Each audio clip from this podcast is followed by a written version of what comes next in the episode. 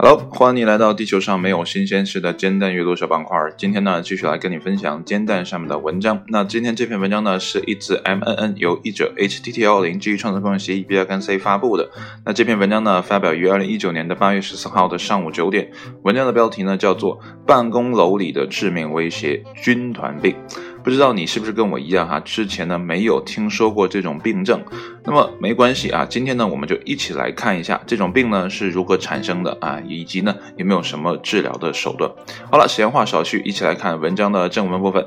那么军团病呢可不是什么善茬，那么这种严重的肺炎呢是由通常潜伏于建筑水系统当中的细菌呢所引起的。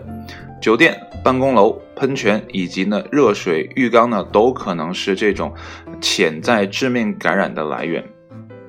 那文章呢分成了三个部分啊，第一个部分呢是关于这种疾病的一个简单的介绍。那么根据美国疾病控制和预防中心称呢，军团病是由被称为军团菌的细菌呢所引发的。那么这种细菌呢天然存在于淡水环境当中，如湖泊和溪流当中。那么在户外呢，这种病菌呢很少会引发感染。但当这种细菌呢在室内繁殖啊，并且呢在诸如啊空调、热水浴缸、管道、喷泉呢，甚至是杂货店的水雾喷雾器等水系统当中呢，迅速倍增时呢，就可能成为一个大问题。那么梅奥诊所指出呢，大多数军团菌爆发事件呢，都发生在大型建筑物当中，可能呢是因为这些建筑物的复杂管道系统呢，令这些细菌容易滋生和扩散。由于呢，家用和汽车空调机组呢不使用水来冷却空气，因此呢无此风险。那么这种疾病呢，在一九七六年费城爆发疫情后呢，因此得名。那么当时呢，许多参加美国退伍军人大会的人呢，都患上了肺部的感染。那么第二部分呢，是关于啊这种感染如何传播的。那么大多数人呢，在吸入含有军团菌的微小水滴时呢，都会受到感染。那么微小水滴呢，可能来自于建筑物通风系统当中的水，或是呢来自于淋浴器、水龙头、喷泉，或是热水浴缸的水花。虽然呢很不常见，但人们呢也可能因吸入有细菌的饮用水而生病。不过呢，只有当你所喝的水意外。进入到肺部时呢，才会发生这样的状况。那么，根据美国疾病控制和预防中心的说法呢，人们通常不会将军团病传播给其他人，但是呢，在非常罕见的情况下呢，确实可能发生。那么，大多数健康人接触这种细菌后呢，不会生病啊。如果呢，这种细菌呢引发了轻度的感染呢，则被称为庞提阿克热。那么最有可能感染军团病的人呢？啊，是五十岁以上的人啊，包括五十岁的这些人群。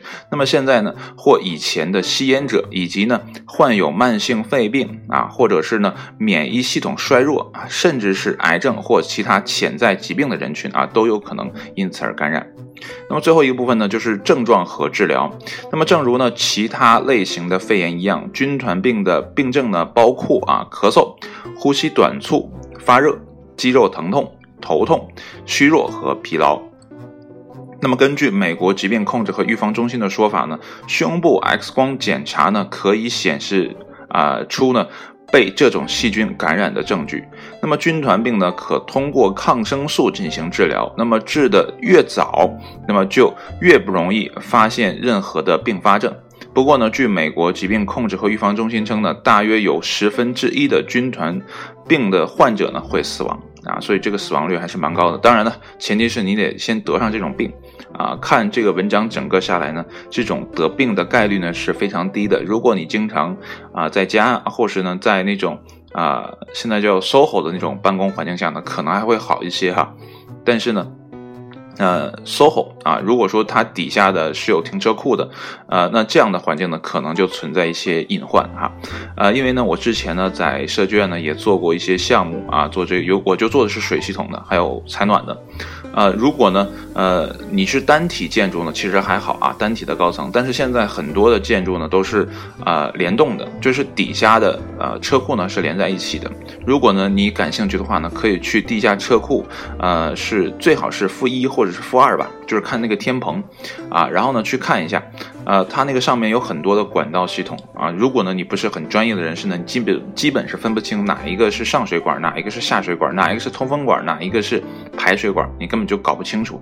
所以呢，很多管子呢都摞在一起啊。即便是专业人士呢，如果你没有图纸参考，或者说你不太了解啊这个楼内的管道的。啊，排布的话呢，你对这些管道呢，有时候也会盲从一下啊。起码呢，你要分辨好半天才知道啊。你要看这个管道有没有包保温啊。如果包保温的话呢，可能是供暖管道，或者呢是某些自来水管道啊。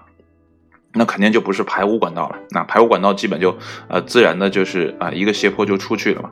啊，所以呢，呃，这些呃多栋的连体的建筑呢，这个管道呢都是非常复杂的。啊，即便是类似于 SOHO 的这样的建筑，如果底下有地下车库的话呢，其实也会存在这些安全隐患。如果说啊，这种呃集团军啊，啊集不是不是集团军，sorry，是这种军团菌啊。那如果真的是存在于他说的像是管道啊，或者是这些啊复杂系统当中的话呢，呃，我觉得。呃，住现现在的这些呃，怎么讲？呃，一些民用住宅也有可能存在这样的隐患。呃，不知道呢有没有呃人经常去做一些消毒啊、杀菌啊？如果真的呃没有的话呢，可能这种啊得病的风险呢还是蛮高的。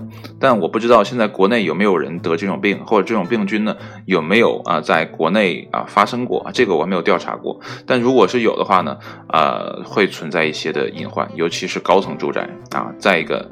就是底下的系统复杂非常复杂的这种啊，好了，呃，这个基本上呢就读完了啊，然后呢我就找了两条的弹友的留言哈啊，我也不知道这个弹友的留言说的对还是不对啊，不管怎么说呢啊，分享给大家，我感觉这两个人呢说的还是很很言之凿凿的啊。啊，第一个呢叫并阔洛啊，也不知道他这个弹友都是怎么起的名字啊，很难念啊。那么很多呢喜欢在中央空调刚打开时呢站在风口等着爽的人呢啊，这个染病的风险呢比较高。那么军团病呢一开始表现的像普通的感冒，但你会发现不用抗生素呢怎么都不能会好转。所以呢免疫力低的人呢还是要小心一点比较好啊，这是他给的一个建议啊，以及呢啊这些。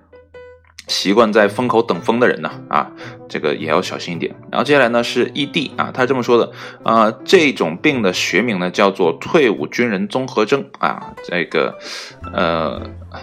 这是强调了一下哈，但是我不知道他说的对不对哈，所以这两个我都呃打一个引号啊，打一个引号啊。不过呢，凡事还要小心一点啊。吹凉空调呢，如果你满身大汗就对着风口吹凉空调呢，显然不是一个很好的选择啊。即便呢不会得啊这种军团病啊，也有可能呢呃染上感冒啊，因为一热一凉嘛，身体总是受不了的。